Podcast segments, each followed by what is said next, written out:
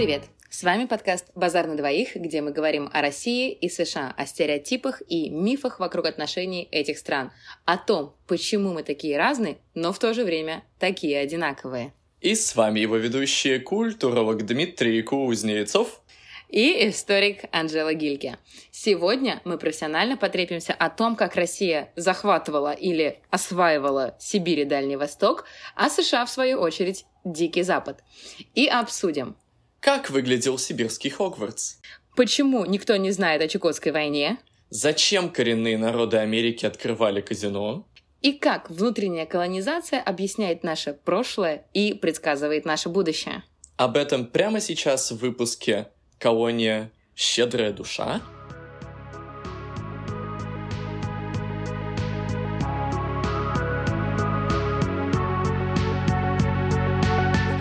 Выпуске мы с вами говорили про холодную войну и о том, как она повлияла на развитие России и США, как она изменила наши страны.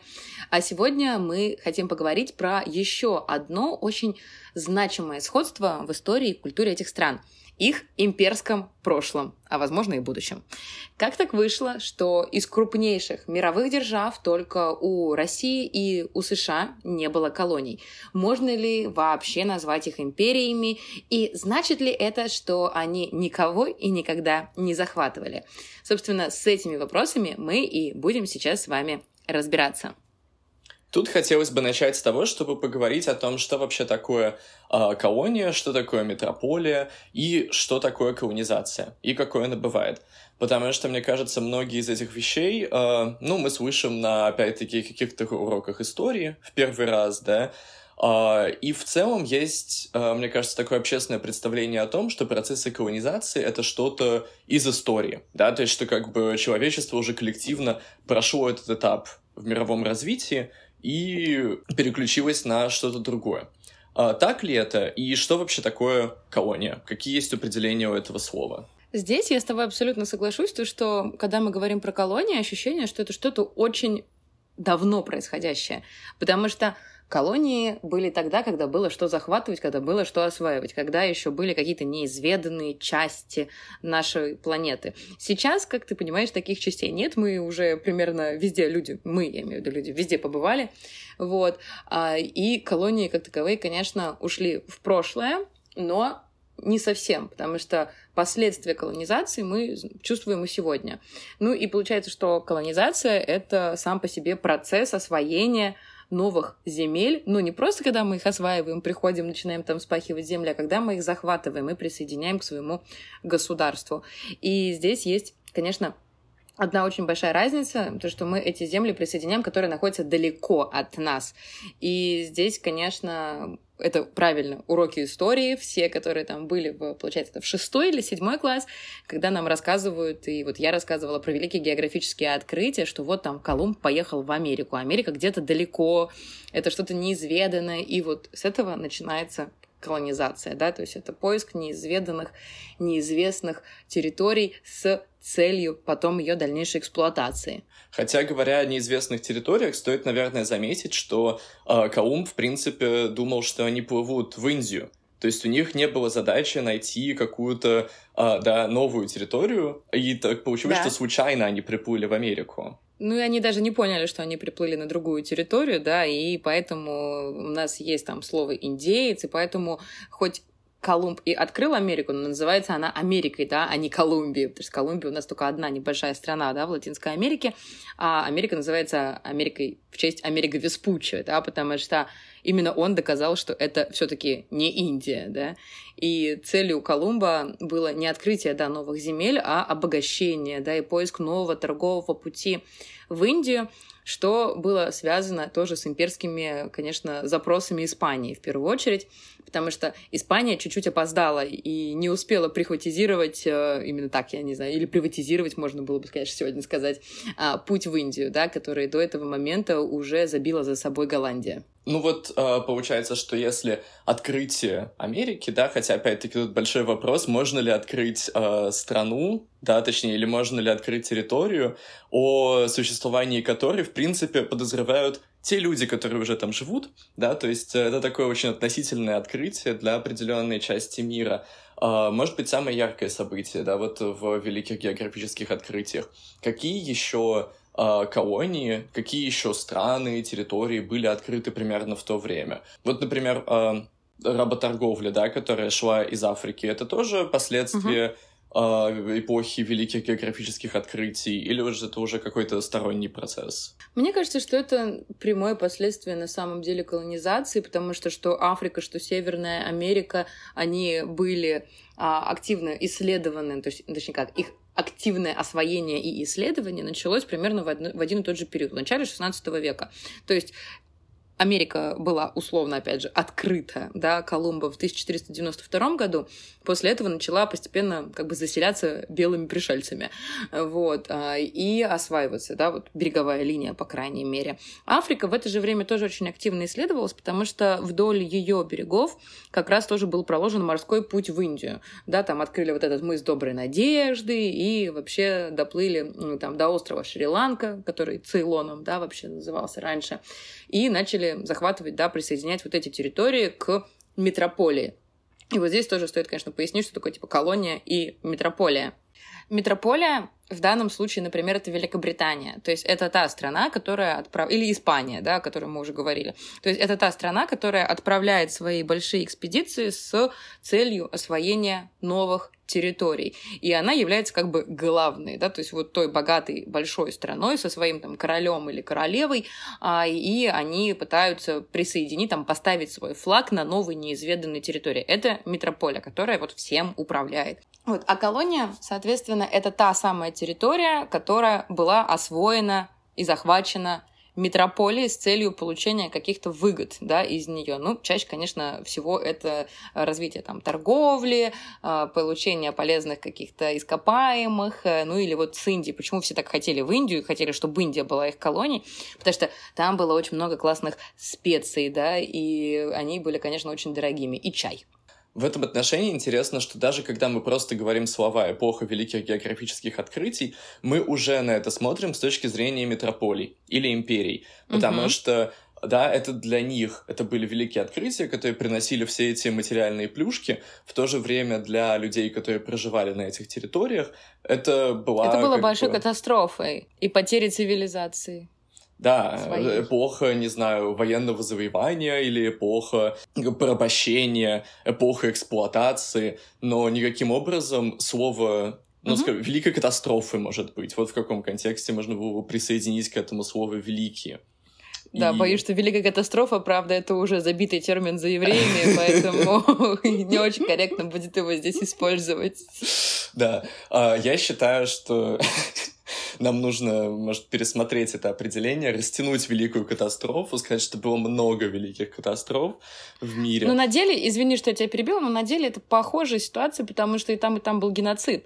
И э, здесь... Э, Конечно, по-разному можно, с двух сторон, да, можно рассматривать этот процесс, и когда мы говорим, да, великие географические открытия, мы сразу априори это говорим с точки зрения европейской цивилизации, с точки зрения старого мира, который на тот момент уже погряз в своих каких-то определенных проблемах, им не хватало там продовольствия, им не хватало денег, и они решили пойти куда-то еще за этими э, необходимыми им средствами существования. И так уж получилось, что они пошли вот в Северную и Южную Америку.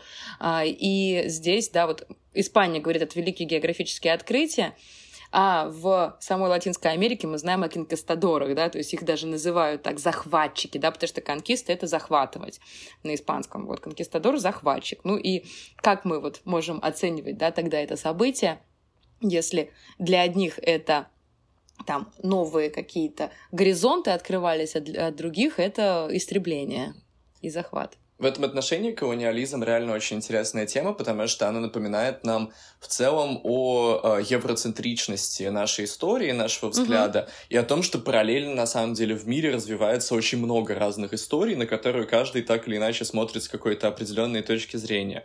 К этому я могу вспомнить э, один э, хороший анекдот, который рассказывает все время Славой Жижик, э, как он ездил на какую-то конференцию в Соединенных Штатах, где были представители э, того, что здесь называется Бюро по делам индейцев, и э, при разговоре с одним из докладчиков, этот докладчик ему сказал, что вообще меня очень раздражает сейчас э, политкорректная такая волна в Америке, да, когда нас называют э, коренные американцы. И он сказал, что я вообще не люблю термин коренные американцы, потому что э, я хочу вот, чтобы нас продолжали называть индейцами, потому что хотя бы термин индейцы показывает, насколько тупые были белые европейские колонизаторы, которые сюда приехали, потому что они думали, что это Индия.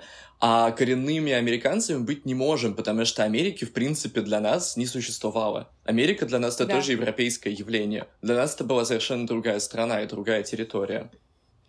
И да, здесь же было очень большое количество уже достаточно развитых цивилизаций, тех самых индейцев, да, как э, теперь их весь мир с э, подачи Колумба называет.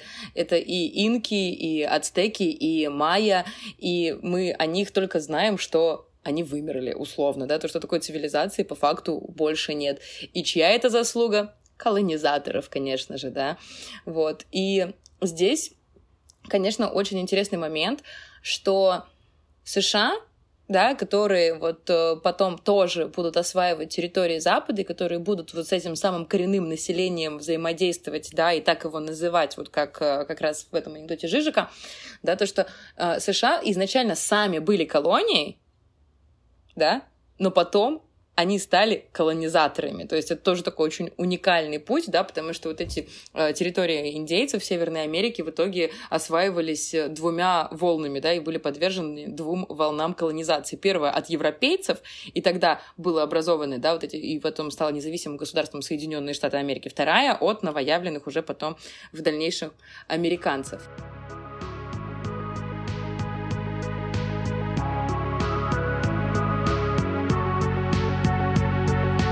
Отношении было бы еще интересно поговорить о том, а, каким образом США стали присоединять к себе новые земли, можно ли эти новые территории вообще называть колониями, и каким образом проходили схожие процессы в России. Вообще, на самом деле, у США и у России в этом традиционном понимании, о котором мы уже поговорили, колоний не было. Но кажется, что обеим странам очень сильно хотелось их иметь, потому что очень сильно хотелось всех тех самых плюшек, которые дают колонии. Их, как мы уже сказали, очень много на самом деле. Uh, ну, например, да, какие вообще страны обладали этими плюшками на тот момент, когда Россия и США задумывались о том, что нужно тоже осваивать какие-то новые земли? Здесь сразу маленькая ремарка. Россия и США, мне кажется, на тот момент еще не очень сильно задумывались о том, что нужно осваивать какие-то новые земли, потому что у них своих проблем хватало, да. И то есть в то время как, uh, например, Великобритания, Испания, Голландия, Франция завоевали большую часть мира себе, да, то есть уже Великобритания была близка к тому, чтобы ее называли там а, страной незаходящего там солнца, да, или в, в которой никогда не заходит, да, солнце, потому что у нее колонии были во всех полушариях, да, абсолютно, там, типа США колония, Канада колония, а потом в Индии есть колонии, да, территории, в Австралии ее колонии, ну и вот такая гигантская цепочка реально по всему миру абсолютно. У Франции Северная Африка и Южная Африка, да, там у Франции там еще по, по побережью. У Голландии тоже дофига, да, там это и, и это у нас и Африка, и Индия, и у Бельгии даже были колонии, да, то есть вот бельгийская Конго. А у США и у России в этот момент были совершенно другие проблемы на самом деле, поэтому они не думали о том, чтобы э, захватывать какие-то территории и создавать колонии. Опять-таки интересно, что одна из таких постоянно повторяющихся тем нашего подкаста — это тема о том, что и США, и США, и Россию объединяет то, что это очень молодые государства по меркам э, европейской цивилизации — и как хотя, дети. Хотя, опять же, извини, извини, что я тебя перебила, хотя, опять же, типа, кажется, типа, что, Россия молодое государство? На ЕГЭ по истории мы говорим о том, что 882 год — это дата образования российского государства. Но не стоит просто забывать то, что Россия на протяжении долгих столетий как таковым единым государством-то тоже и не являлась, да, она была раздроблена, и только в конце XVI века, по сути, в период там правления Грозного и уже в начале XVII века, когда уже была смута и была куча других проблем, мы можем говорить о таком сильном централизованном государстве с четкой властью, с законами, с э, как бы структурой передачи этой власти, которая на тот момент уже существовала в Европе. В этом отношении, в принципе, когда, мне кажется, мы как-то оглядываемся в прошлое и думаем про историю России, а, какое-то время идентификации с современностью, это, наверное, времена Петра, когда опять-таки происходит этот поворот в сторону Европы, и в целом все, что происходит до Петра, воспринимается как э, более как древность. Сильное, да, как древние, отдаленные события, да, которые мало отношения имеют к сегодняшнему дню, казалось бы. И все-таки. Ну ты, конечно, здесь западник, прям совсем. Вот человек, который говорит то, что только с Петра у нас началась цивилизация. И спасибо ему за прорубленное окно в Европу, Тут картошку еще... и водку. А, вопрос, да, что такое цивилизация, но, условно говоря, вот э, более-менее в каком-то современном понимании российская культура, да, mm-hmm. мне кажется, в массовом сознании все равно существует с вот времен Российской империи, которая складывается во времена Петра. Ну, по крайней ну, мере, И да. это неудивительно, это неудивительно. Петр гораздо чаще возникает и в риторике современной, в том числе.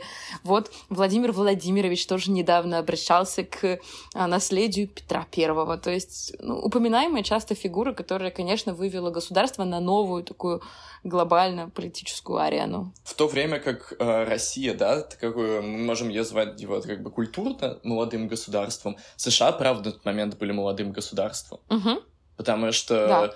а, не так давно вообще прошла война за независимость. Да, ведь получается то, что США в этом плане еще моложе даже России. Одно из самых молодых государств вообще, в принципе, в истории, которое вот в XVIII веке, в конце XVIII века только отсоединилась. Война за независимость была. И э, интересно, что и Россия, и США продолжают даже в своей какой-то, ну, своих имперских, да, амбициях э, быть детьми Европы, да, которые, с одной стороны, должны соперничать со своими родителями, а с другой стороны, mm-hmm. продолжают их копировать.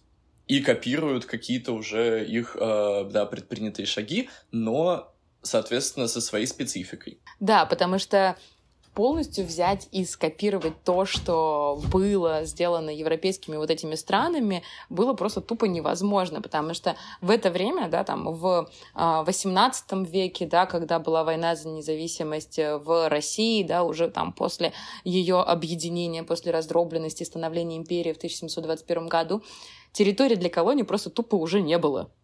Ведь основные направления уже, грубо говоря, были забиты крупными европейскими странами, да, вот теми самыми сверхдержавами, о которых мы с вами уже говорили. И еще очень важный момент, что у нас не было ресурсов, ни у нас, ни у США не было ресурсов для того, чтобы эти территории осваивать. Ведь Колумб не просто так поехал в Америку, да, открывать новый морской путь в Индию, просто потому что у него были каравеллы. В России флот появился достаточно поздно, да, то есть это 1700, 1700-е года, да, но, опять же, там после Петра Первого флот не будет развиваться до конца XVIII века, там ни одного корабля не будет, они во время дворцовых переворотов все сгниют. И только Екатерина II подумает о том, что, м-м, возможно, стоит восстановить кораблики, да, и восстановит, но они были нужны для других целей эти корабли не могли доплыть до других континентов. Соответственно, за неимением возможности обращать свое внимание на всякие, может быть, какие-то кусочки неразобранных богатств земель в, да, за океаном, а, на что mm-hmm. обращается внимание? Обращается внимание на территории уже какие-то соседствующие, ближайшие, которые можно попытаться себе таким образом немножко присвоить или как минимум поэксплуатировать. Да, и при том желательно эти территории должны, не должны отделяться какими-то гигантскими морскими просторами, чтобы было можно туда добраться по суше или по рекам, в случае России, по крайней мере, потому что речное судоходство в России было развито, в отличие от морского. И, соответственно, куда начинает двигаться а, да, Россия на тот момент, а куда начинают двигаться Соединенные Штаты? Ну, одна страна, Россия, начинает двигаться на Восток — это Сибирь и Дальний Восток, соответственно. Ну, а США идет на Дикий Запад. С этой точки зрения еще интересно, что э, несмотря на то, что обе страны вели такую экспансивную, э, империалистическую во многом политику, с, европей, с европейской точки зрения, что США, что Россия все равно не воспринимались как европейские, несмотря на то, что они делали примерно то же самое, Ровно что то и остальные самое. страны да, западного мира. А США Просто восприним- не опоздали лет на 200. а, задержка в развитии. В этом плане, да, США, за США была такая репутация страны каких-то немытых фермеров и ковбоев, которые живут в лесу и, в принципе, у которых нет никакой своей культуры. А Россия очень часто воспринималась... Восточные варвары. А, да, очень однозначно восточно, то есть намного более восточно, чем на самом деле видим Россию мы, особенно люди, которые выросли в центральной европейской части. И вообще мода на ориентализм была очень высокая в России. Это тоже очень э, странно, да, то, что вроде мы нас воспринимают во всем мире как однозначно восточную державу, да, и про восточную еду говорят, про какие-то тюркские слова, которые присутствуют в русском языке. А русская интеллигенция там или дворяне, да, которые жили там в этот же период освоения Сибири, той же самой, например, актив, и активной экспансии туда, они себя так не воспринимали вообще, да, и э, было очень модно устраивать, например, какие-нибудь балы в восточных костюмах, и для них это тоже было экзотикой. Пример, который может, мне кажется, показать такую разницу перспектив, э, мы можем взять из намного более позднего периода, из э, рубежа 19 и 20 веков э, с русскими сезонами Дягилева в Париже. Потому что многие рецензии, которые выходили в парижских газетах на тот момент, э, говорили о том, что э, балеты Дягилева созданы, чтобы передать дух, опять-таки, какого-то варварского, варварского Востока, да, такого взрывного, яростного. И самих исполнителей называли э, художниками-бунтарями полувосточной ага. расы.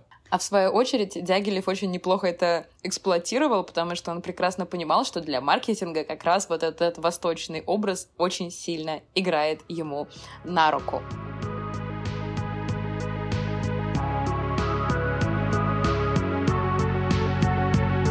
купе с этим диссонансом и незастыковкой хочется отметить еще одно, что как мы уже сказали, да, несмотря на то, что с европейской точки зрения и Россия, и США а, воспринимались как недостаточно цивилизованные страны, сами эти страны свою миссию, вот одни на запад, другие на восток, часто оправдывали как раз а, какими-то цивилизаторскими миссиями, да, что они там принесут образование, что они принесут просвещение этим народам. А, и вот с такой миссией картинно, да, показушно, эти страны пошли захватывать территории. Но на деле же это было не так. Это же, естественно, люди в это время не задумывались о том, чтобы дать там этим народам письменность, при том свою. В этом отношении люди типа Колумба или Васко да Гама, которые э, колонизировали новые территории в эпоху великих географических кровопролитий, э, хотя бы не прикрывались, скажем так, вот этими ширмами. Благими намерениями. Да, а благими uh-huh. намерениями, как мы все знаем, вымощена дорога в ад. А, в этом отношении американская и русская экспансия, возможно, опять-таки, потому что какая-то их часть проходила а, во время, в принципе, а, распространения культуры просвещения, о котором мы уже говорили в первом выпуске, часто оправдывалась, например, тем, что, да, они привносили цивилизацию, да, естественно, понимаемую русскую как европейскую цивилизацию, приносили правильную религию, в отличие от там... Угу. Э, Языческой, шаманистской. Да, так называемых примитивных верований, которые были распространены среди многих коренных народов. А, но, как я понимаю, для, а, по крайней мере, процессов расширения российских территорий, да, есть определенное конкретное название, которое, мне кажется, придумал да, Эткинд, он его ниоткуда-то взял. По-моему, по-моему, да, по-моему, этот термин был э, придуман, да, и доказан Эткиндом. Это русский историк, который, однако, уже очень давно работает вне России, да, он какое-то время был профессором в Оксфорде, сейчас он в, в Европейском институте в Италии, вот, а, и здесь очень тоже интересный момент, что и США, и Россия не называют вот этот процесс захвата территорий колонизацией. Когда мы смотрим в учебники, что в американские, что в русские, мы будем там видеть термин освоение, э, присоединение, э, но никак не колонизацию, да, потому что все-таки нету вот этого пункта далекости, да, какой-то условной территории за морями, как это было изначально, да, и поэтому был введен вот уже в новейшей нашей истории новый термин, который, мне кажется, отлично подходит вообще, в принципе, ко всей нашей сегодняшней истории. Это внутренняя колонизация, когда мы колонизуем народы внутри своей страны, по факту. Ну, мы это называем все своей страной, и мы проводим ту же самую колонизацию, только вот в рамках одного континента в данном случае. И поэтому очень часто еще внутреннюю колонизацию мы можем называть континентальным колониализмом, да, потому что мы двигаемся в рамках одного континента. Вот Россия двигается дальше в Сибирь, постепенно присоединяя в себе все эти территории, доходит там она в один момент до Дальнего Востока. Все, вся практически, считайте, Евразия была вот вдоль занята российским государством. И аналогичный процесс проходит у США на Запад. А, интересно, что, несмотря на схожесть этих процессов, которые тоже проходили достаточно да, за такое долгое, за такой долгий период mm-hmm. времени, цели были схожие, но немножко разные да, что мы говорим о том, что, например, а, в США была очень сильна потребность в том, чтобы, в принципе, расширять территории, потому что постоянно приезжало очень много новых людей. Да, им просто тупо не хватало земли, да. Да, им невозможно было всем жить вот на восточном побережье. А, соответственно, у России, казалось бы, да, всегда традиционно очень много. Страна огромная, да, Россия страна огромная, она ей и была до начала освоения Сибири, но а после освоения Сибири и Дальнего Востока стала совсем, конечно, необъятной. И поэтому, да, здесь есть отличие в целях.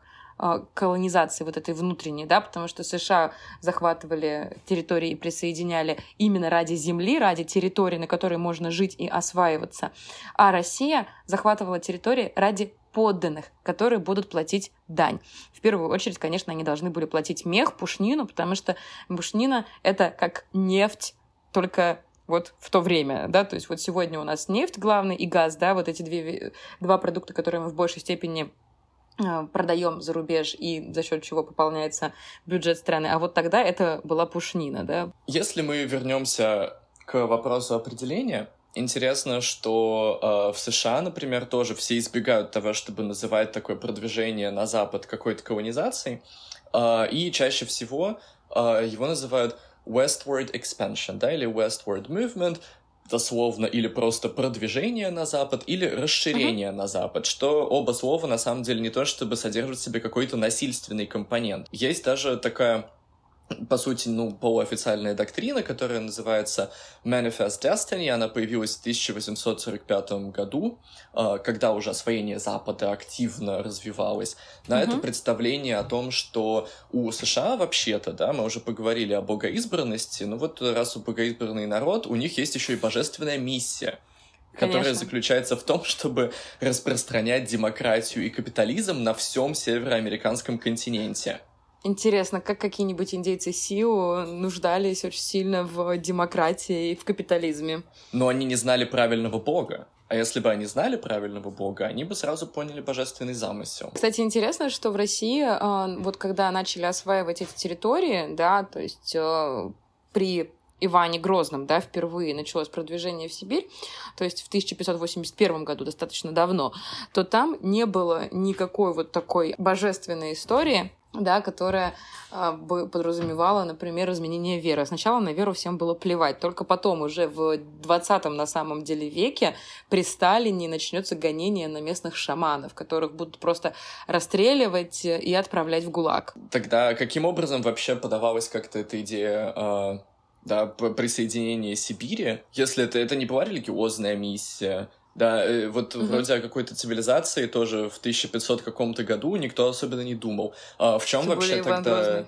Да, э, в чем был мотивирован тогда поход Ермака в Сибирь? Слушай, на самом деле это одна из моих любимых историй в российской историографии, потому что у нас в школе, например, да, как подается освоение Сибири, что Ермак там по приказу Строгановых, которые были слугами Ивана Грозного, пошел покорять Кашлык. Кашлык — это столица Сибирского ханства. А, и, э, соответственно, вот он туда пришел, э, захватил Кашлык, потом его эти ужасные сибиряки убили. Но, тем не менее, был положен просто вот как бы такая, была положена отправная точка для освоения сибирского ханства. Здесь, кстати, тоже еще интересный момент, что Сибирь вообще-то это пережиток Золотой Орды, да, то есть это не откуда-то э, внезапно взявшееся небольшое поселение, это реальное государство, чей суверенитет по факту Россия на тот момент нарушила, потому что Ермак просто вторгся на территорию другого государства, решив его захватить. Примерно так же, как потом и, и, и до этого, и после будет происходить с Казанью и Астраханью, которые тоже были пережитками Золотой Орды. И это вот такая традиционная подача, да, то есть, типа, зачем мы это сделали? Потому что сибиряки постоянно на нашей территории набегали, нужно их наказать и, короче, захватить да, попросту, присоединить, чтобы не было проблем. Зачем договариваться? Зачем вести дипломатию, когда можно просто захватить, да, и поставить там свое марионеточное правительство. Вот. И это такая традиционная версия. Но это было в 1580-е годы. Кто вообще может говорить о какой-либо мотивации, тем более какого-то конкретного Ермака или Строгановых, которые жили на пограничных территориях. Есть другая версия, которая мне, честно говоря, кажется гораздо более правдивой и честной в этом плане, потому что Ермак вообще, он был э, главарем а, шайки казаков. Да, то есть они были разбойниками по факту. И они постоянно устраивали набеги на разные там поселения и всех грабили. Это называется поход за зипунами, поход за добычей, потому что по-другому жить казаки просто не умели. Они постоянно всех грабили. И вот в один прекрасный момент этот Ермак так всем надоел, и в первую очередь Грозному даже самому, да, потому что он всех грабил, все жаловались, да, что он бежал и решил параллельно с этим, да, как бы убегая от отряда Грозного, присоединить какие-то территории и обложить их налогом, который называется ЕСАК. Ну и чтобы просто Грозный от него отстал, он этот ЕСАК посвятил Грозному. То есть история освоения Сибири это по факту просто побег Ермака от э, Грозного, да, и вот типа я хочу немножечко загладить свою вину, пожалуйста, не убивай меня, вот тебе ЕСАК. И с этого момента ЕСАК начали платить все присоединенные, да, сибирские какие-то территории. И Ермак, конечно, не был первым человеком, который побывал в Сибири, да, из вот условно русских, условно русских, потому что они все все равно по национальности там сложно определить кто. Вот. Он не был первым. Еще до этого новгородские купцы там ездили в Сибирь, торговали, да, там за Уральские горы, но все истории, любой истории нужно начало.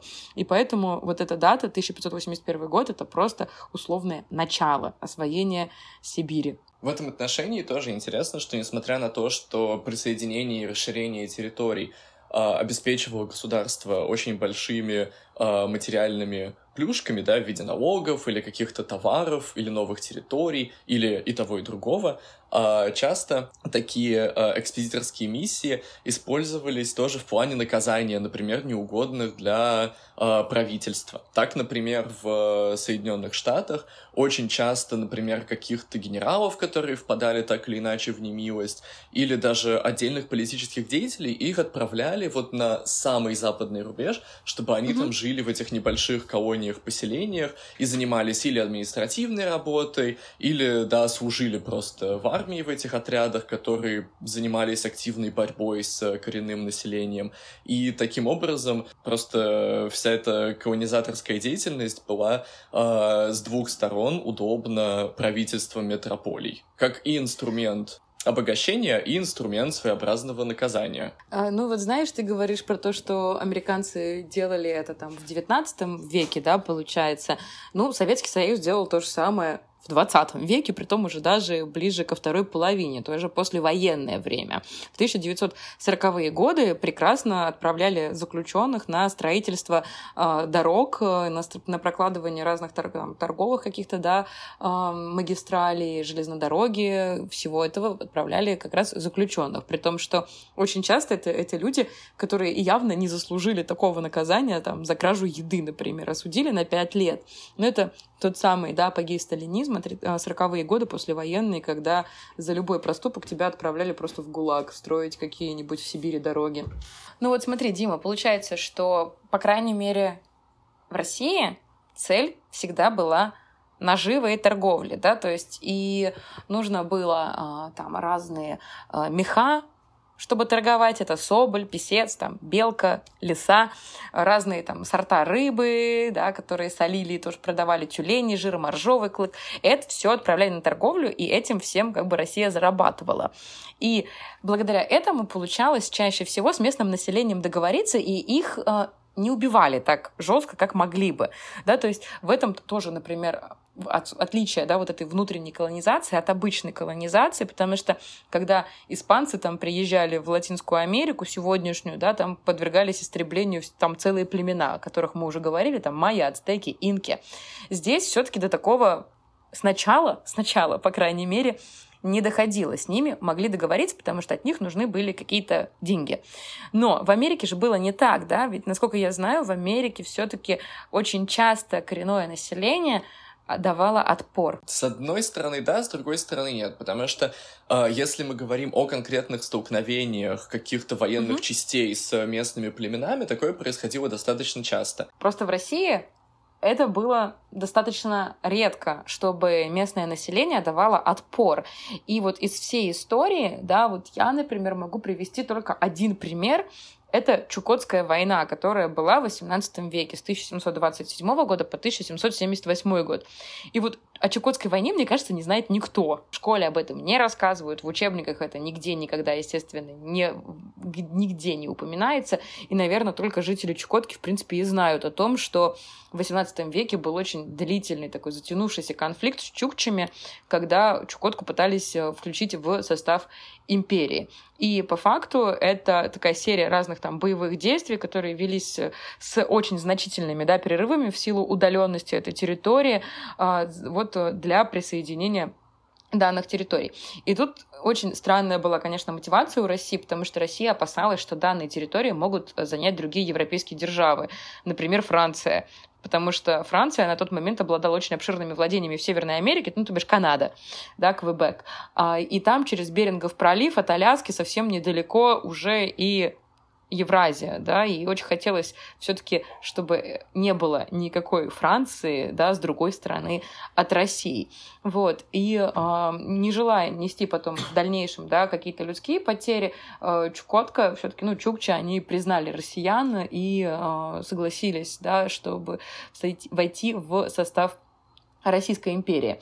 Но столкновения, опять же, там нельзя сказать, что были прям какие-то супер кровопролитные, они были редкие, но вот э, Чукчи, конечно, убивало, э, было убито гораздо больше, в этом конфликте, потому что на тот момент они, естественно, не обладали каким-то огнестрельным оружием, они по традиции использовали там копья, луки, а у русских уже был огнестрел. Ну и я думаю, вы прекрасно понимаете, что против огнестрела с луками ты не попрешь. Интересно, что и в, на самом деле, продвижении США на Запад тоже сыграла свою роль Франция, не угу. как какая-то потенциальная угроза, а как реальное политическое присутствие. Потому что, по сути, для США этот таймлайн немножко смещен, да, вот он, э, это, это продвижение на Запад начинается в XIX веке с покупки Луизианы в 1803 году. Да? Mm-hmm. Луизианы не в том размере, в каком сейчас находится штат Луизиана, а в принципе покупается просто вот вся часть континента, которая посередине, потому что вся эта часть была французская. После этого э, Джефферсон, который, например, был президентом, да, он поручает найти какой-то путь к Тихому океану уже как бы подумывая о том, что нужно продолжать расширять территории страны. Э, экспедиция состоялась, она возвращается в 806 году, и, по сути, с 806 года начинается активное продвижение на запад. А в США тоже была своя война, о которой никто не знает, но здесь она примерно так и называется «Забытая война», которая состоялась mm-hmm. в 1812 году, которая показывает очень интересную тоже колониальную динамику. Потому что, по сути, это война между США и все еще Великобритании, то есть они как бы там все еще ага. продолжают э, выяснять. Ну вот помнишь, мы с тобой они уже даже упоминали в первом выпуске, как раз э, когда говорили про просвещение, что когда в Европе все были заняты Наполеоном, в России тоже все были заняты Наполеоном в 1812 году, и в этом плане Америка решила просто попытаться что-то взять. И выделиться, и воевать не с Наполеоном, а продолжать воевать с Великобританией. Но это же очень удобно. Англия же была вся в этой войне с Наполеоном. Но э, вот у Англии нашлись неожиданные союзники, потому что вот эта забытая война — это первая и последняя война, в которой представители... На территории США. Да, в которой представители разных племен, да, э, индейцев, сошлись вместе и образовали в целом такую достаточно организованную армию, которая тоже выступала на стороне э, Великобритании. То есть, по сути, а, люди, которых колонизировали, угу. боролись против своих современных колонизаторов тем, что заключили союз со своими предыдущими колонизаторами, которые до этого отсылали своих, э, да, там, политических заключенных и неугодных угу. людей, которые в итоге угу. стали новыми колонизаторами. То есть, как бы линия колонизаторства, да, это такой очень интересный водоворот, э, да, каких-то линий власти, которые иногда далеко не прямолинейны. Честно, звучит достаточно глупо, да, то есть ты, чтобы избавиться от своих нынешних колонизаторов и как-то с ними бороться, должен заключить э, какой-то условный или даже реальный договор с прошлыми захватчиками, которые принесли тебе вообще-то, в принципе, сюда эту беду. И оспу и э, много и не только оспу, вообще. Оспой. Ой, вообще, да, на самом деле, мне кажется, можно об этом даже чуть-чуть поговорить, э, какие беды принесла колонизация этим народам, да.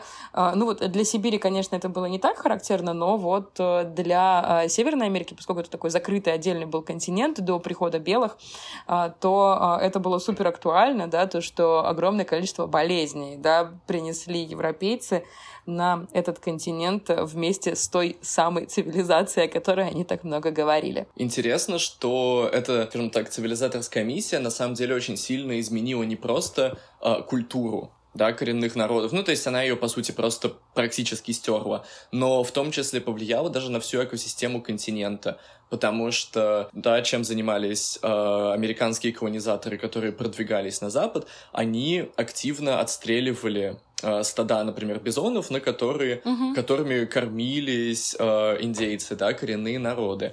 И эти бизоны убивались в гигантских количествах просто для того, чтобы лишить людей пропитания. В том числе, да, например, э, ну вот мы недавно ехали через штат Невада, который, по сути, напоминает просто гигантскую пустыню с камнями.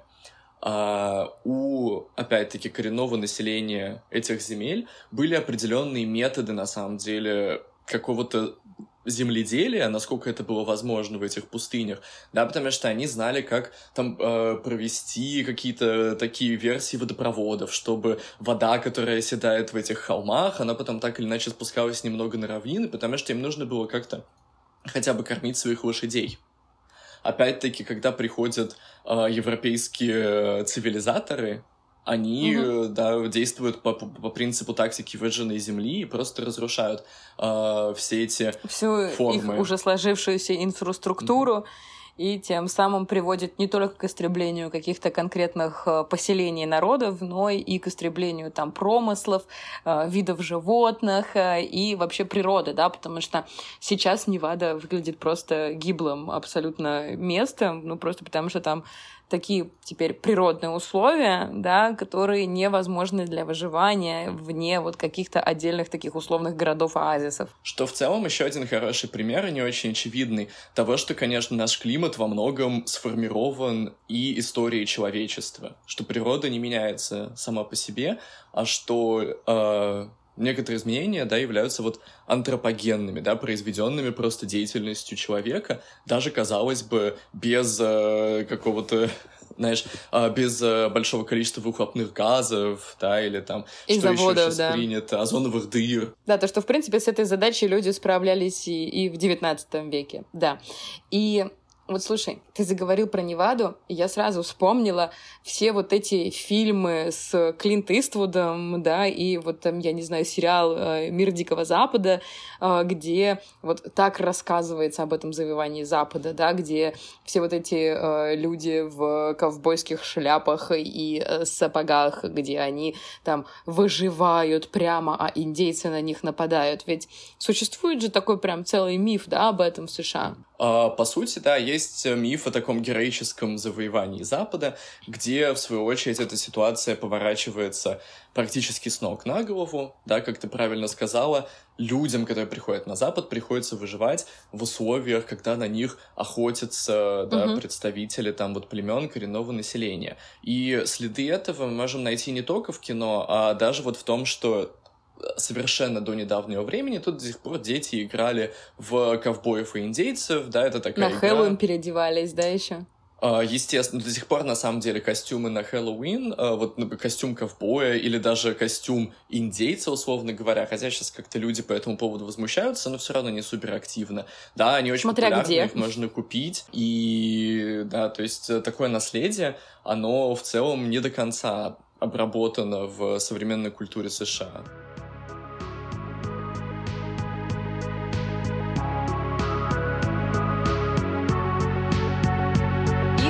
Уже более-менее обозначили, как относились э, к внутренней колонизации да, с обеих сторон, да, как относились и сами колонизаторы, и те люди, которых захватывали. Предлагаю тебе подытожить и вот в целом выделить какие-то плюсы и минусы, наверное, да, которые принесла за собой вот эта внутренняя колонизация. Потому что, согласись, плюсы, несмотря на весь эм, такой антигуманизм да, этой ситуации, здесь есть. Uh, ну, давай, я думаю, начнем с плюсов. Uh, и в этом отношении тоже довольно контринтуитивно, что мне проще подумать про какие-то условные плюсы такой внутренней колонизации, да, в России, потом в Советском Союзе, чем в Соединенных Штатах.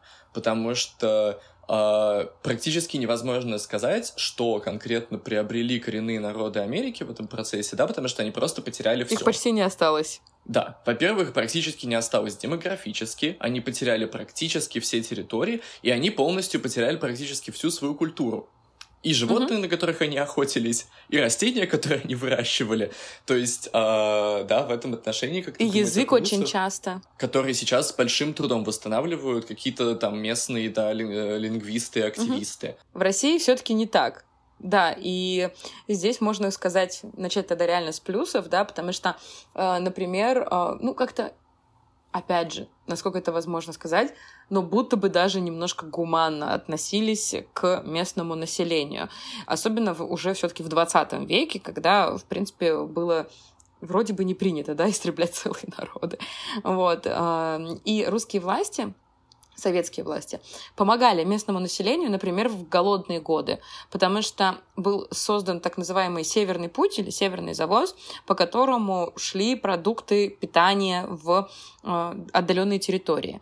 И этот путь действует до сегодняшнего дня, и э, он перестал действовать только вот в один момент э, после Второй мировой, после Великой Отечественной войны.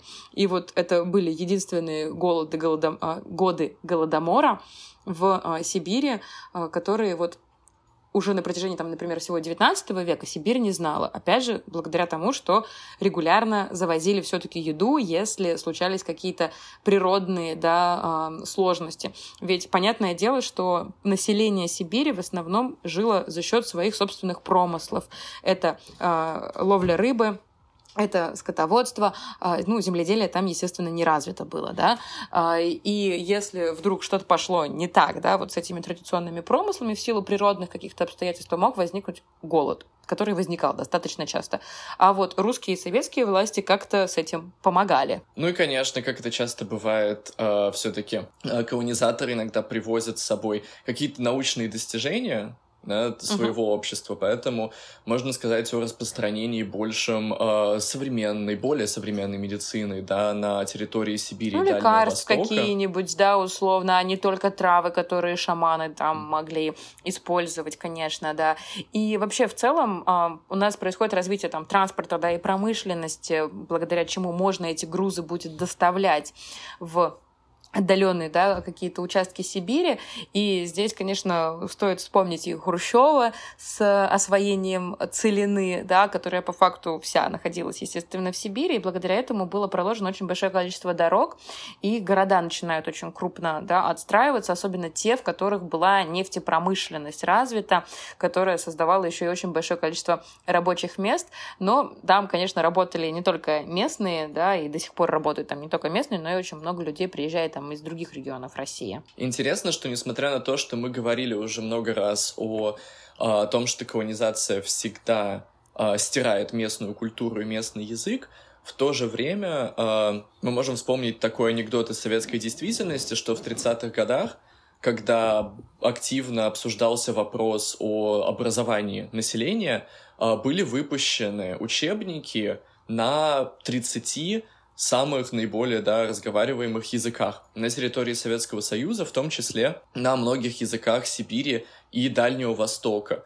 Интересно, угу. что несмотря на процессы русификации, которые мы тоже можем э, идентифицировать, да, в том числе еще проходили такие параллельные образовательные реформы э, и нововведения, которых до этого не было в, допустим, Российской империи, когда все было только mm-hmm. на русском языке. Ну да, то есть в целом а, в 20 веке на территории Сибири распространяется система российского, да, такого советского образования, особенно после того, как образование, да, благодаря Ленину стало обязательным, вот это школьное образование, и здесь можно сказать, что советские власти, опять же, не очень жестили, потому что многие языки впервые в это время получают свою письменность. Да? До этого момента там существовал развитый фольклор, естественно, на этом языке говорили, но не писали. И вот только после а, как раз прихода условно Советского Союза да, на эти территории можно говорить там о появлении каких-то даже там лирических произведений на национальных вот этих народных языках, да, то есть появляется и письменность, и своя литература. Но вот здесь, я думаю, логично уже перейти к минусам, да, потому что с образованием все было не так просто. То есть, если с транспортом понятно все, да, типа здорово, что в Сибирь пришел интернет, да, то вот со системой образования все не так однозначно, потому что представьте, как вообще обучить детей, а ведь у нас в советском время появляются законы об, об обязательном образовании школьном, но они у нас и до сегодняшнего дня существуют. То есть нельзя не отдать ребенка в школу.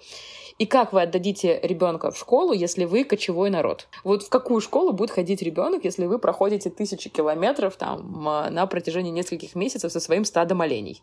Ну, наверное, предполагалось, что традиционное образование, да, когда дети обучаются чему-то дома, в первую очередь каким-то ремеслам и, наверное, своей культуре. Угу. Через да, ремесло. но скажи, пожалуйста, Советскому Союзу очень нужно, чтобы эти э, дети умели там охотиться и снимать шкуру с оленя? Конечно, нет. Советскому Союзу нужно, чтобы все дети знали курс по истории партии первую очередь. Конечно. Да, естественно, и говорили на русском языке, а, например, на не самоедском, да, там, не на ненецком или еще каком-нибудь. Вот. А, и поэтому здесь возникает очень большая сложность, как обучить этих детей и где их обучить. Поэтому в Сибири строятся школы. Но опять же, это кочевые народы. Как он там один раз в год будет ходить в эту школу, когда рядом с ней окажется? Или это что, столько надо школ построить? Ну, короче, не вариант. Поэтому в 30-е годы начинается, на мой взгляд, одна из самых э, страшных вообще, в принципе, историй. Э, это создание системы интернатов в Сибири. Э, и получается, что детей очень часто насильно забирали из семей вот этих кочевных э, каких-то э, племен, которые продолжали свои традиционные промыслы еще в 30-е и в 40-е, на самом деле, и в 50-е годы, и их насильно забирали из этих семей и э, селили в этих интернатах, где они жили на протяжении там 7-8 месяцев, не видя вообще своих э, родителей, да, и своих, своих семей. Э, конечно, там были какие-то послабления, и очень часто люди понимали, что нельзя совсем сильно да, там, отрывать ребенка от своей культуры, от своего дома, поэтому если там в семье было там условно пятеро детей, их всех забирали, селили по семейному типу в один интернат. И э, это помогало все равно там частично, но сохранить, например, культуру, потому что они продолжали между собой говорить на своем языке, и все равно там старшие дети обучали там условно младших каким-то культурным своим народным особенностям. Но, естественно, не все этого хотели. И были случаи, когда детей прятали, да, и эм, их потом милиция ходила, искала, военные искали, и их возили на вертолетах. То есть вы можете представить, что в ваше поселение прилетает вертолет и насильно забирает всех детей учиться. Это очень показательная история в том смысле, что так или иначе главной проблемой как было, так и оставалось э, насилие. Во-первых, да, что были э, насильственные методы введения всех этих благ, о которых мы поговорили в секции про плюсы. Потому что, mm-hmm. опять-таки, с местным населением обращались так, как будто бы у них не было возможности своего волеизъявления. Да? насильное введение не только каких-то технологических новшеств, да, и нового образа жизни, но в том числе и впоследствии и насильная русификация, да, и, например, угу. насильная борьба с местными верованиями и борьба с шаманами, которые и были носителями вот этой традиции, которая должна была передаваться в основном все-таки устно внутри сообществ. Да, а еще шаманы исполняли же роль э, лекарей, да, часто, и лидеров. Шаман был лидером, человеком, за которым то или, или иное там племя шло, а они в итоге их лишались, да, потому что, как мы уже говорили до этого момента, шаманов там часто в 20-е годы, когда начнется борьба со всеми верованиями на свете, э, шаманов расстреливали. Одновременно с тем, как насильственно пытались модернизировать культуру, да, а, происходила и насильственная модернизация, которая, с одной стороны, привносила, да, вот новые виды транспорта, новые виды какого-то производства, возможно, новые виды обработки даже каких-то традиционных а, товаров, которых было uh-huh. так много в Сибири. Но при этом а, терялась абсолютно вот эта культура традиционных ремесел. И, по сути, когда мы смотрим на а, такую, да, на а, вот этот тип колонизации, мы должны выбрать Считаем ли мы по умолчанию европейский вариант цивилизации и европейский вариант культуры лучше более традиционных форм? Да? Смотрим ли мы просто на какие-то статистические показатели, например, что используя новый вид сеялки, ты можешь произвести там во много-много-много раз больше чего-то, да? Или мы признаем, что для каких-то народов их традиционный образ жизни может быть намного более предпочтительнее, чем какой-то навязанный, модернизированный э, образ э, да, поведения и мышления. Да, и здесь я хотела бы еще тоже сделать такую ремарку, что в целом этот опыт он не исключительный для России, Советского Союза и Соединенных Штатов. То есть в той же самой, например, Австралии, когда шла активная борьба с аборигенами, э, тоже были вот эти практики, что приезжали на грузовиках и забирали э, детей да, из э, поселений. Но сегодня, как э, мы знаем, да, вот в Австралии, например, аборигены себе спокойно живут, их никто не трогает. И не пытаются как-то их включать в существующий уже сегодня, тоже достаточно, на самом деле, европоцентрический порядок жизни в Австралии. Ну, что неудивительно, все таки это бывшая колония Великобритании, да. И э, ситуация конечно, сегодня уже несколько отличается да, от того, что было в 30-е, в 40-е годы. Естественно, сейчас уже э, никто да, не приезжает там в сибирские, я надеюсь, э, в сибирские да, вот эти поселения и на вертолетах не забирает насильно детей. Э, и здорово, что в целом все равно в Сибири так или иначе в небольшом количестве, но сохраняются эти традиционные ремесла. Многие языки, конечно, потеряны, многие э, верования утеряны, да, и вообще очень большой блок культуры потерян. Но, по крайней мере, они вот живут живут спокойно вот эти народы среди да, вот всей большой вот этой массы э, проживающих людей на территории Российской Федерации. А вот в США же немножко не так насколько я понимаю. Ну вот, э, так как мы уже поговорили о том, что, например, в Советском Союзе была очень такая активная насильственная интеграция, э, по сути, в США в какой-то Да, потому момент... что все должны быть хорошим советским человеком. Ну, точно так же все еще должны быть, конечно, хорошими американцами. А, хотя вот а, эта история тоже показывает, что право быть хорошим американцем нужно заслужить.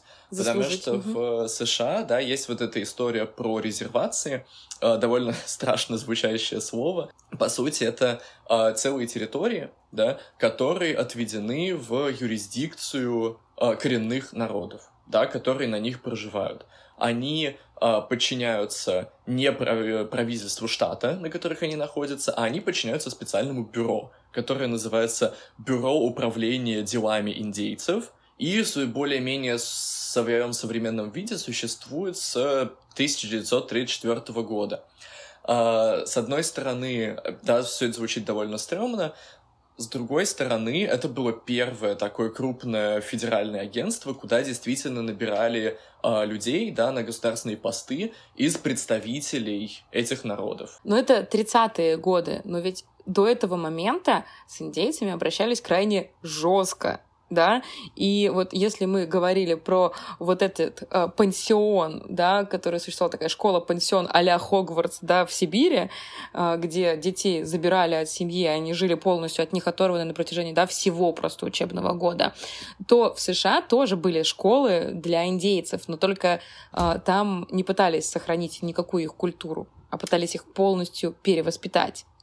Да, по сути, в США тоже были свои Хогвартсы, где превращали не детей в волшебников, а условно индейцев в людей, да, потому что свозили детей из разных племен. Вот опять-таки, да, было очень важно сводить детей так, чтобы о них, э, у них чаще всего не было какого-то общего языка между собой, и чтобы им приходилось mm-hmm. между собой тоже общаться уже на английском. И э, велась очень подробная еще фотодокументация этого процесса, где этих детей переодевали в первую очередь в европейскую одежду, да, их заставляли отказаться полностью от, от своих э, традиционных, да, нарядов, э, и делали им европейские прически, насильно стригли им волосы, то есть э, полностью, знаешь, э, манипуляция происходила не только над сознанием, но и над, даже над внешним mm-hmm. обликом, такое насильственное вторжение в чужое тело. Э, и интересно, что фотосъемка да, играла такую большую роль, потому что нужно было наглядно показать, что mm-hmm. можно из абсолютно всех создать таких максимально удобных субъектов государства и привить кому-то насильно абсолютно другой образ мышления и образ поведения. Знаешь, здесь я не могу не вспомнить тот рассказ э, твой про аналогичную школу в Канаде для индейцев. А, недавно, да, тут э, был такой э, новостной повод, который всех немножко поднял на уши, когда в Канаде на месте подобных школ-пансионов э, нашли массовые захоронения. Э, и массовые... Детей. Да, массовые захоронения, в первую очередь, детей, да, в, могло там количество доходить там от 200 до 300 человек в одной школе, а, все эти могилы, да, были абсолютно... Во-первых, не было никаких документов, которые бы свидетельствовали об этом захоронении. И они еще, ну, эти останки, по сути, невозможно даже опознать, потому что не было какого-то даже школьного реестра, да, где бы можно было указать, что там причина смерти, да, этот ученик похоронен mm-hmm. там-то, там-то. А, что, конечно, показывает, что всегда, да, что объединяет мне кажется, все геноциды, которые когда-либо происходили, это то, что когда ты действительно хочешь уничтожить какой-то народ, тебе нужно еще уничтожить все письменные свидетельства об этом народе, Конечно. включая, например, э, да, какие-то документы, да, такое любое право на память. Потому что, да, когда угу. ты уничтожаешь память, вот тогда ты действительно можешь уничтожить язык и культуру, и, да, вот само население. Да, так что геноцид был придуман не в 20 веке, да, и впервые произведен Гитлером по отношению отношению к еврейской диаспоре, а вот прецедентов существовало очень много и до этого момента. И в целом я, конечно, могу сказать, что были какие-то аналогичные процессы в России, да, то, что огромное количество сибирских народов, северных каких-то народов э, больше не существует, и о них нет памяти, да, именно какой-то.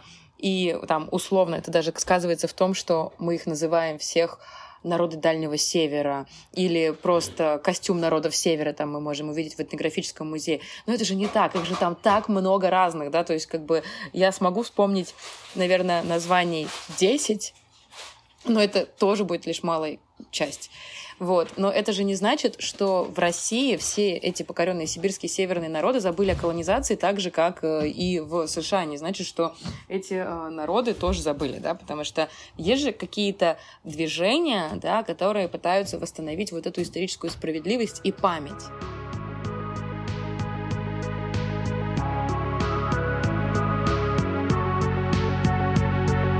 Да, к счастью, несмотря на такие многочисленные попытки стирания культуры, да, и стирания сознания, а, так или иначе, есть сейчас довольно много какого-то современного активизма коренного населения, по крайней мере, здесь, да, а, которые выступают за а, не только возвращение памяти, но иногда и за реальные какие-то политические изменения. Например, а, жители резерваций, которые существуют до сих пор, и, кстати, вот мы забыли упомянуть, территория всех резерваций по отношению к территории США составляет 2%. То есть, как бы 2% это та территория, которая... От всего была... того, что у них забрали. Да, А, и вот которая mm-hmm. теперь отдана как бы им ведомство. А, да, и много активистов, которые выступают за расширение автономии резерваций, много активистов, которые выступают за сохранение исторических территорий, которые традиционно э, принадлежали их племенам. И интересно, что во многом это так соседствует еще и с активизмом потому что часто это тоже территории пустынь или рек, или каких-то, да, природных локаций, которые, например, сейчас какая-нибудь компания хотела бы использовать для того, чтобы построить там свое предприятие. Даже интересно, какая это может быть компания? А, ну, много кандидатов. Но самый главный кандидат, конечно, Амазон. Амазон очень часто попадает в разные новостные заголовки, потому что у них есть фермы, которыми они владеют в лесах Амазонии, где выращивают очень много авокадо. Потому что э, все, э, да, веганы э, и люди, которые думают о том, насколько органическая их еда, очень любят mm-hmm. свежие авокадо. И э, США потребляют авокадо в невероятном количестве. В общем, э, ситуация уже дошла до такого кошмара, что э, эти фермы для выращивания авокадо потребляют 95% воды которая вообще вот есть в этом регионе. И угу. люди, какие-то коренные, да, народы, которые проживают до сих пор на этой территории, у них просто нет доступа к пресной воде, потому что на этой пресной воде Амазон выращивает авокадо и отправляет в Соединенные Штаты. И таким образом происходит какая-то повторная волна экономической колонизации этих регионов. Кстати, мы с тобой забыли поговорить, мне кажется, про а, тоже такую особенность этих резерваций. Это казино которое тоже очень часто эксплуатируется сегодня вот всем там белым населением, так скажем. Да, что люди часто приезжают в резервации играть в казино, э, да, потому что ну, это вот э, для коренного населения этих земель единственная возможность заработать какой-то количество денег, да, на поддержание этой территории. Извне своей резервации, да, а не просто там внутри какими-нибудь традиционными промыслами. Потому что, опять-таки, да, все эти резервации — это 2%. Э, это часто довольно не приспособленная ни для чего земля. Например, это может быть какое-нибудь болото. Вот рядом с Сиэтлом есть резервация, которая находится в болоте. И там, ну, скажем так, есть какие-то, какое-то место, чтобы там поставить дома и чтобы там жить. Mm-hmm. Но в целом там невозможно тоже что-то э, там выращивать. Да, даже если бы и была кто вообще сейчас может прожить с помощью какой-то аграрной да, деятельности? Вообще, то, что ты сейчас описал про деятельность э, штатов э, про, по отношению к э, коренному вот этому населению, очень похоже на то, что делали крупные империи в 19 и 20 веках, да, то есть эксплуатировали или какую-то там территорию, забирали ее, а тем людям, которые там проживали, вот такой, знаешь, как плевочек такой давали, типа вот, держите, и вам этого хватит, остальное мы у вас заберем. И в этом плане удивительно, что в 20 э, веке, окей, да, а вот в 21 это все еще существует. Особенно, например, мне странно, что большинство стран, вот тех самых сверхдержав, о которых мы говорили в начале нашего выпуска, они уже как-то эту ситуацию отпустили. Да, то есть у них колоний было очень много да, и там было тоже очень много плохих историй с убийствами, насилием, с эксплуатацией населения. И сейчас, с кем бы мы там ни поговорили, да, с европейцами, будь то это голландцы, испанцы, э, ну, такие и англичане, э, они очень э, сильно переживают об этом своем имперском прошлом. То есть люди там, наши ровесники, там 30 плюс-минус лет, да, они переживают, что когда-то давно их страна эксплуатировала другие суверенные государства сегодня. И они об этом сожалеют да, а что мы видим здесь сейчас происходит? Да? В России об этом вообще, в принципе, никто не думает. Да? У нас есть несколько каких-то организаций, которые занимаются а, изучением народов Севера. Есть там организация «Люди Байкалов», которая признана иногентом в России. Мы это вроде как должны сказать, да. А, вот. А, и, в принципе, все, да. То есть в России об этом будто бы даже никто особо и не думает, и не знает. В США так вообще странно. Существуют тоже, да, резервации, э, и почему-то выделяется вот так вот что-то отдельное, да, э, ситуация вот с проживанием там коренных народов, вместо того, чтобы уже просто извиниться, прожить, пережить, отрефлексировать и становиться как-то лучше, да, э, со всем этим вопросом. И поэтому вот как думаешь, Дима, можем ли мы сказать, что империализм, да, и вот эти имперские амбиции у обеих держав, у США и у России все еще живы. До того, как я однозначно утвердительно отвечу на твой вопрос, а, хотелось бы, да, еще немножко отметить вот то, что ты говорила про, да, есть, например, изучение народов Севера, да, вот есть Институт народов Севера, например, в Петербурге. Mm-hmm. Насколько я помню из какого-то своего филологического прошлого, в целом в России есть такие небольшие очаги местного лингвистического активизма. Да, конечно. Люди пытаются восстанавливать свои родные языки и через них восстанавливать свою культуру.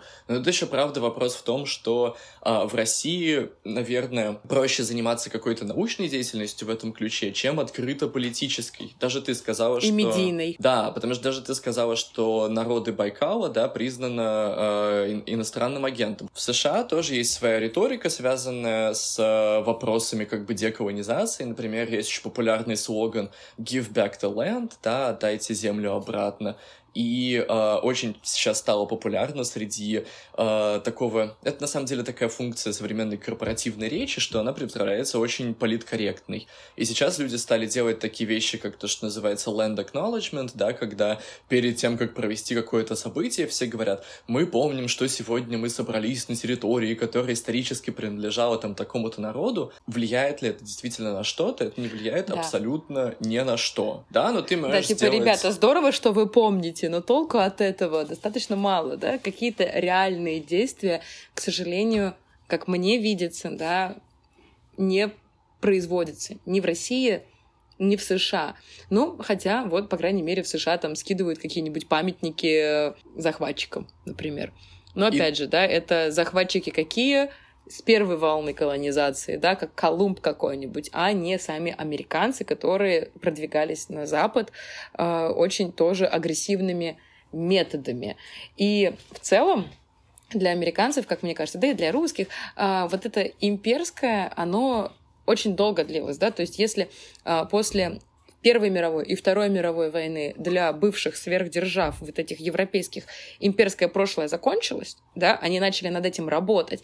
И даже, например, в такой ксенофобной стране, как в Великобритании, э, начали на государственном уровне работать с вот этой, э, ну, с расизмом по факту, да, и с национализмом, потому что был вот, например, создан э, телеканал и радиостанция BBC, которые рассказывали, что вообще-то без разницы, какой там цвет кожи у людей, и да, вы привыкли жить в том мире, где Великобритания — это великая империя, в которой никогда не заходит солнце, но, ребят, сорян, Австралия — это уже не ваша страна.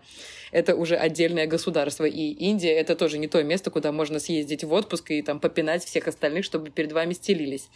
Да? И там это сработало долго, но сейчас мы не можем себе в целом представить Великобританию, которая снова там будет начинать э, кричать то, что, ой, знаете, Индия, кажется, это исконно британская территория, да, вот, а не будут они так делать. Франция больше не пойдет в Алжир, да, например, вот, а Россия, советская, да, Советский Союз э, и э, Соединенные Штаты, и на протяжении 20 века, после уже, казалось бы, завершения вот этой эпохи империй, она ее как-то логично продолжала, да, то есть у США это были перевороты в Латинской Америке, когда они вторгались на разные э, суверенные, да, территории, помогали там проводить э, перевороты, ну, а в э, России это тоже как бы захват каких-то определенных был территорий, тоже попытка, например, в рамках там э, социалистического блока влиять на их политику, ну и, конечно, риторика в обеих странах и по сегодняшний день, как мне кажется, достаточно имперская, что вот я великий, я круче всех. А, ну да, вся эта риторика про младших братьев и сестер, которых нужно оберегать, а, воспитывать, помогать им периодически. А, и защищать и... от других каких-то недругов. А, мальчишей, плохишей. А, и в этом отношении интересно, что разговор, в принципе, про империализм, он э, так или иначе сочетается с двумя важными темами наших предыдущих эпизодов первая тема, да, это то, что незакрытое какое-то, не до конца осмысленное, пережитое прошлое начинает в какой-то момент определять твое будущее. И что разговор о прошлом в какой-то момент становится разговором о возможном будущем. Это один, да.